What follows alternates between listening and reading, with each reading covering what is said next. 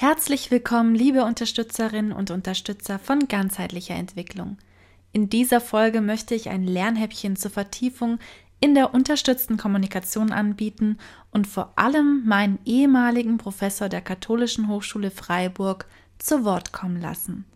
Professor Renner hat sowohl Technik als auch Sonderpädagogik in Berlin studiert, hat ein Institut für Kommunikationsberatung gegründet, an zahlreichen Hochschulen gelehrt und wissenschaftliche Forschung betrieben. Seine Schwerpunkte sind unter anderem neben der unterstützten Kommunikation und Teilhabe die Vernetzung von Forschung und Praxis. Nach dem Intro lernst du sowohl einen spannenden Experten kennen, als auch was Co-Konstruktion in der UK bedeutet.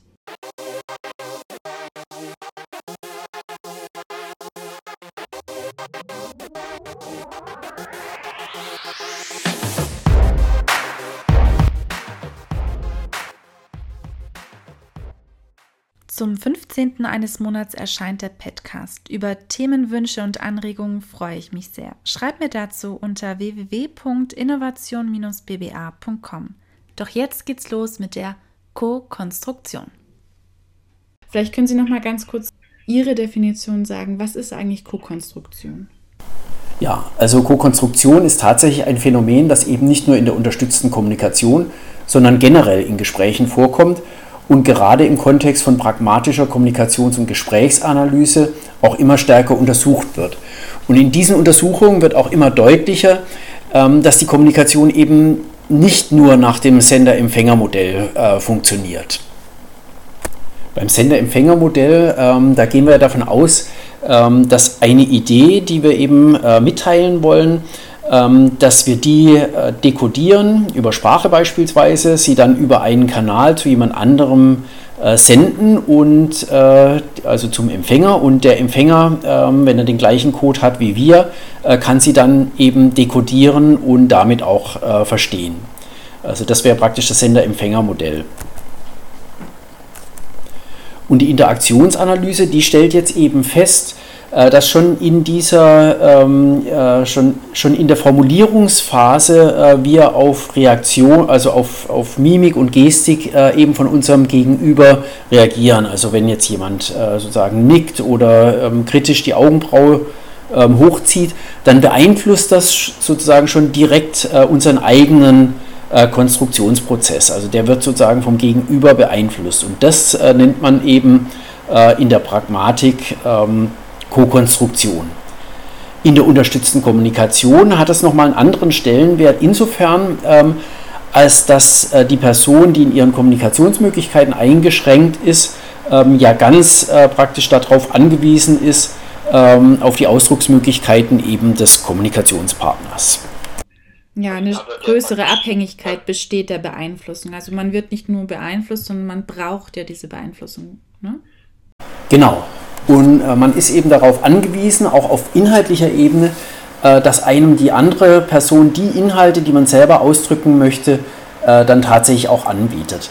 Das heißt, wenn ich zum Beispiel sagen möchte, ich hätte gern einen Kaffee, äh, dann bin ich darauf angewiesen, dass die andere Person merkt, dass ich etwas möchte, mich äh, eben äh, dann auch fragt und mich dann auch fragt, was ich möchte, und zwar nicht eben als offene Frage, äh, sondern indem sie mir eben die unterschiedlichen Optionen anbietet. Und wenn da halt die, die richtige Option auch dabei ist, dann kann ich als unterstützt kommunizierende Person ähm, das auch bestätigen und äh, bekomme dann eben äh, vielleicht meinen Kaffee. Sonst bekomme ich eben nicht genau das, äh, sozusagen, was ich ansonsten ähm, selbst ausgedrückt hätte. Welche Möglichkeiten haben wir als professionelle Begleiterinnen und Begleiter, diesen Co-Konstruktionsprozess zu unterstützen? Ja, tatsächlich ist das vor allem eine äh, Frage der Übung. Und deswegen äh, finde ich in dem Zusammenhang, also gerade wenn man das dann auch praktisch anwenden möchte, ähm, äh, finde ich es wichtig, ähm, da eben auch Selbsterfahrungen zu machen. Äh, tatsächlich muss man mal selber merken, wie es ist, etwas ausdrücken zu wollen und davon abhängig zu sein, äh, dass der andere auf die richtigen Ideen kommt. Und ähm, deswegen kann man vielleicht tatsächlich mal äh, mit einer anderen Person beide Rollen durchspielen, also die Rolle des Fragers und auch äh, die Rolle der Person mit Kommunikationseinschränkungen, äh, um sich da rein zu äh, versetzen. Es gibt natürlich auch ein paar Techniken, Ähm, also muss als Person mit Kommunikationsbeeinträchtigung äh, in der Lage sein, äh, natürlich das zu verstehen, was gefragt wird. Der Partner muss in der Lage sein, sich sprachlich ähm, mit den Fragen ähm, auch tatsächlich auf das Niveau des Gegenübers einzustellen und die Fragen entsprechend so zu stellen, ähm, dass der Kommunikationspartner sie auch verstehen kann. Auf Seiten der unterstützt kommunizierenden Person ähm, ist es dann äh, natürlich auch notwendig, äh, nicht nur die Fragen äh, zu verstehen, sondern ähm, auch die Antwortoption, also ein verlässliches Ja- äh, und Nein-Konzept ähm, an der Stelle zu haben. Und dann, und das wäre dann äh, wieder der Teil, der beide betrifft, dann braucht man eben auch gemeinsam ein Konzept, äh, wenn ich an äh, dieser oder dieser Stelle die Frage mit Ja oder mit Nein beantworte, wie geht es dann weiter? Also wenn ich nochmal das Beispiel mit dem Kaffee nehme, wenn ich gefragt werde, möchtest du was essen, dann würde ich eben normalerweise ähm, mit Nein antworten. Und ähm, dann muss aber eben auch für beide klar sein, gut, dann kommt eben die Frage nach dem Trinken, äh, kommt dann anschließend. Also wenn jetzt zum Beispiel der Frager dann denkt, ja, jetzt habe ich über Lebensmittel gefragt, jetzt frage ich eben in eine komplett andere Richtung, ähm, dann äh, würde natürlich, äh, würde ich eben nicht mehr zu meinem äh, Kaffee kommen. Also muss dann praktisch von beiden Seiten auch ähm, ähm, klar sein und, ähm, äh, und eine Verständigung da sein. Wie gehen eigentlich praktisch, wie, wie folgen die Fragen ähm, aufeinander? Ähm, wenn ich nach Essen gefragt habe, dann frage ich eben danach dann auch, äh, dann kommt danach dann eben auch noch die Frage nach dem Trinken. Das heißt, die Fragestellung wird im Prozess gemeinsam entwickelt und immer wieder in der gleichen Art und Weise abgefragt, also eine Strukturierung der Fragestellungen. Das wäre an der Stelle ähm, sinnvoll. Äh, und das würde den Prozess tatsächlich auch erleichtern. Äh, es gibt viele Fragen, die unterschiedliche ähm, oder wo die Antwort unterschiedlich interpretiert werden kann. Äh, und eben auch ähm, über diese Interpretation ist es wichtig, sich zu verständigen. Dann kann es natürlich eine Reihe, dann gibt es natürlich auch eine Reihe von Techniken. Ähm, also wenn jemand zuverlässig, selbst wenn jemand zuverlässig Fragen verstehen kann und auch zuverlässig mit einem Ja oder einem Nein Zeichen antworten kann, dann gibt es trotzdem äh, noch ein paar Rahmenbedingungen, äh, die einfach wichtig sind. Eine Sache ist zum Beispiel, ähm, dass man tatsächlich eben Ja-Nein-Fragen stellt, ähm, also die auch so beantwortet werden können. Also offene Fragen oder Oder-Fragen, die kann man natürlich schlecht mit einem Ja oder einem Nein beantworten. Außer man verständigt sich darauf, ähm, dass sich die Antwort eben immer auf die letzte Option bezieht. Ähm, aber äh, sinnvoller ist es eben dann tatsächlich, wenn man ähm, oder Fragen etablieren möchte, erst alle Optionen aufzuzählen und dann die einzelnen eben wieder in Ja-Nein-Kommunikation äh, ähm, abzufragen. Verneinende Fragen äh, sind eben mit Ja-Nein gar nicht eindeutig äh, zu beantworten und äh, deshalb müsste man die auch, äh, muss man die auch konsequent vermeiden. Und im Alltag ist es aber so, dass sie ihm eben, dass sie einem oft über die Lippen rutschen ähm, und äh, deswegen ist es auch so wichtig, eben das zu üben. Eine ganz andere Technik ist, äh, ähm, vom Allgemeinen zum Speziellen zu fragen, also ähm, dass man eben erstmal mit großen Themen und vielleicht äh, mit dringenden, wichtigen Themen anfängt und dann sich immer mehr zum Speziellen äh, vorarbeitet. Also dass man vielleicht zum erst, als erstes fragt, hast du Schmerzen oder bist du anderweitig in Not? Und dann äh, könnte man praktisch ähm, als nächstes die Grundbedürfnisse abfragen. Also hast du Hunger? Ähm, ähm, hast du Durst? Möchtest du eine Lageveränderung? Und dann, wenn es dann heißt, ja, ich habe Durst, dann kann man praktisch nachfragen, ähm, möchtest du ähm, äh, möchtest du was trinken, äh, möchtest du Saft trinken, Tee trinken, Kaffee trinken und ähm, so könnte man dann praktisch sich äh, äh, zu dem vorarbeiten, was eigentlich ausgedrückt werden soll. Vielen Dank, Professor Renner. Da sind schon viele hilfreiche Tipps für die Hörerinnen und Hörer dabei. Sie sagten, dass auf Seiten des unterstützt Kommunizierenden ein zuverlässiges Ja-Nein-Konzept vorhanden sein sollte. Wie bekomme ich das heraus, ob jemand ein zuverlässiges Ja-Nein-Verständnis besitzt? Ja, und vor allem, was macht man, wenn das nicht der Fall ist?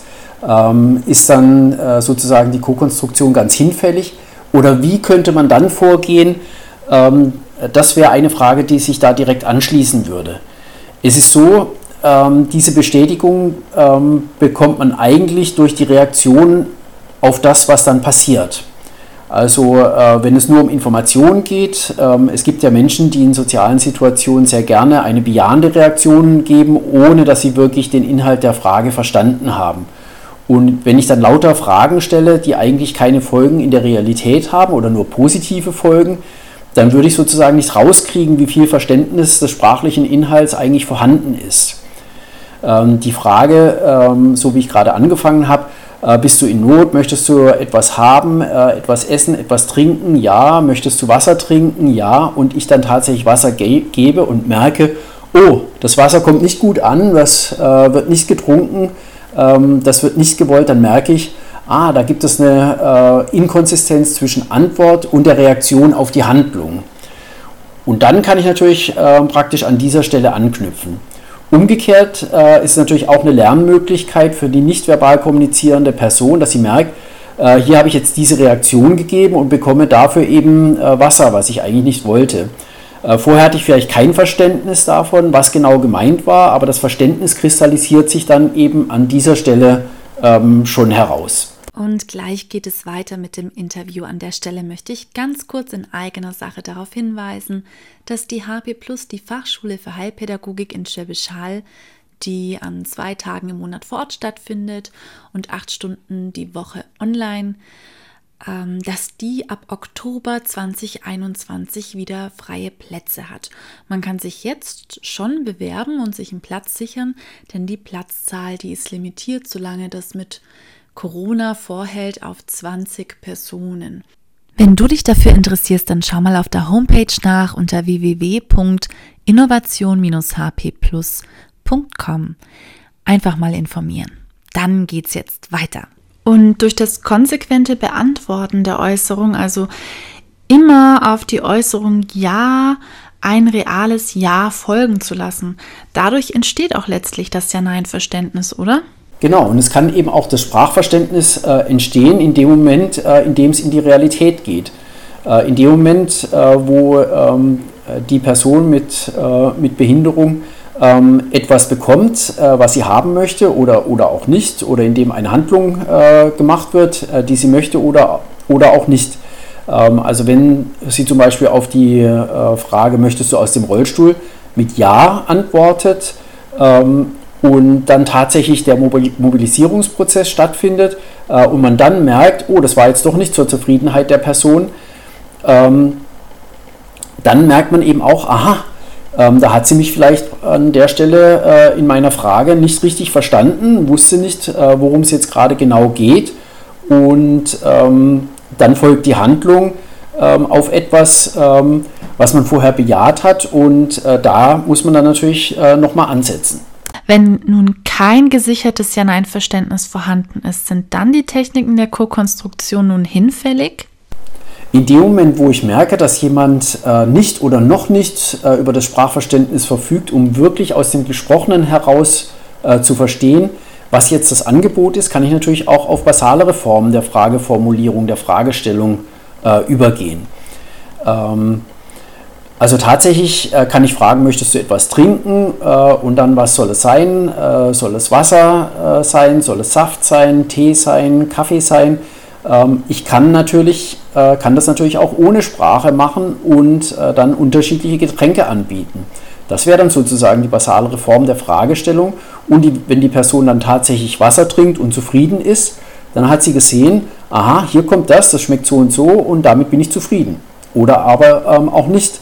Dann kommt als nächstes vielleicht Saft oder Tee und dann ähm, kann man praktisch an den unwillkürlichen Reaktionen der Person auch erkennen, aha, das wollte sie oder ähm, das wollte sie eben auch nicht. Und sie kann äh, wiederum erkennen, ah, äh, was ich sehe, das ist durchsichtig und das schmeckt so äh, nach nichts bei Wasser zum Beispiel oder aber ähm, es ist rot und schmeckt nach Früchtetee oder es ist schwarz und schmeckt nach Kaffee. Und so kann sich äh, eben dann auch ein Handlungsverständnis und ein Gegenstandsverständnis äh, ausprägen ähm, als eine Grundlage, um dann eben auch äh, ein, ein, Sprachverständnis äh, zu entwickeln. Da ist das, was Sie am Anfang gesagt haben, was uns als Begleiterinnen hilft, das Üben und die Selbsterfahrung, auch das, was den Menschen mit Unterstützungsbedarf hilft, das Erleben und Erfahren im Alltag. Genau, und auf dem Weg habe ich äh, dann eine Brücke tatsächlich äh, zu den Menschen, die auf basale Formen der Kommunikation und der Unterstützung angewiesen sind. Und sobald ich von äh, einer Person Zeichen habe, an denen ich erkennen kann, ob es ihr gut geht oder ob es ihr nicht gut geht, äh, ob sie positiv oder negativ reagiert, ablehnend, äh, in diesem Moment äh, kann ich auch Fragen, Gegenstände und Handlungen anbieten und kann dann auf ihre Reaktion achten und entsprechend weitermachen oder aufhören. Und sie hat dann umgekehrt die Möglichkeit zu erkennen, dass sie wirksam ist. Also sie reagiert ablehnend, unwillkürlich, äh, merkt dann, ähm, dass die Handlung auf der anderen Seite auch gestoppt wird und erkennt, aha, hier könnte ich jetzt wirksam gewesen sein. Vielen, vielen herzlichen Dank für Ihre Ausführungen. Wie hat dir die Podcast-Folge gefallen? Ich hoffe, du konntest hier wieder viel Inspiration für dich und dein berufliches Tun mitnehmen. Wenn du Fragen dazu hast oder Meinungen und Anregungen, wie zum Beispiel, ja, es sollte mehr solche Experteninterviews geben oder ja, ich finde das auch ganz schön, wenn mal zu dem oder dem Thema etwas gemacht werden würde, dann lass es mich bitte wissen. So, zu guter Letzt gibt es noch den Hinweis, dass es für alle an der Heilpädagogik Interessierten einen kostenfreien Schnupperkurs gibt, der sehr umfangreich ist, mit Videos, mit einer PDF und einem Workbook dazu. Ähm, das Ganze kann man sich auf der Homepage www.innovation-hpplus.com holen, indem man sich einschreibt. Das findet ihr dann auf der ersten Seite. Und wenn du bis hierhin dran geblieben bist, dann wartet die Belohnung auf dich. Denn es gibt auf der Seite innovation-bba.com unter dem Blog und unter Links die Möglichkeit, eine Ja-Nein-Fragetechnik, also eine Struktur, wie man das Ganze aufbauen kann, runterzuladen, kostenfrei natürlich, und auch ähm, eine Idee zur Selbsterfahrung, wie der Professor Renner angesprochen hat, durchaus Sinn macht. Einfach auf die Seite gehen, innovation-pba.com und dir kostenfrei runterladen. Ganz viel Spaß beim Ausprobieren. Enden möchte ich die Podcast-Folge gerne mit einem Zitat von Charlie Chaplin. Handlung wird allgemein besser verstanden als Worte. Das Zucken einer Augenbraue und sei es noch so unscheinbar, kann mehr ausdrücken als hundert Worte. In dem Sinne wünsche ich dir und allen eine gute Zeit. Bis zur nächsten Folge.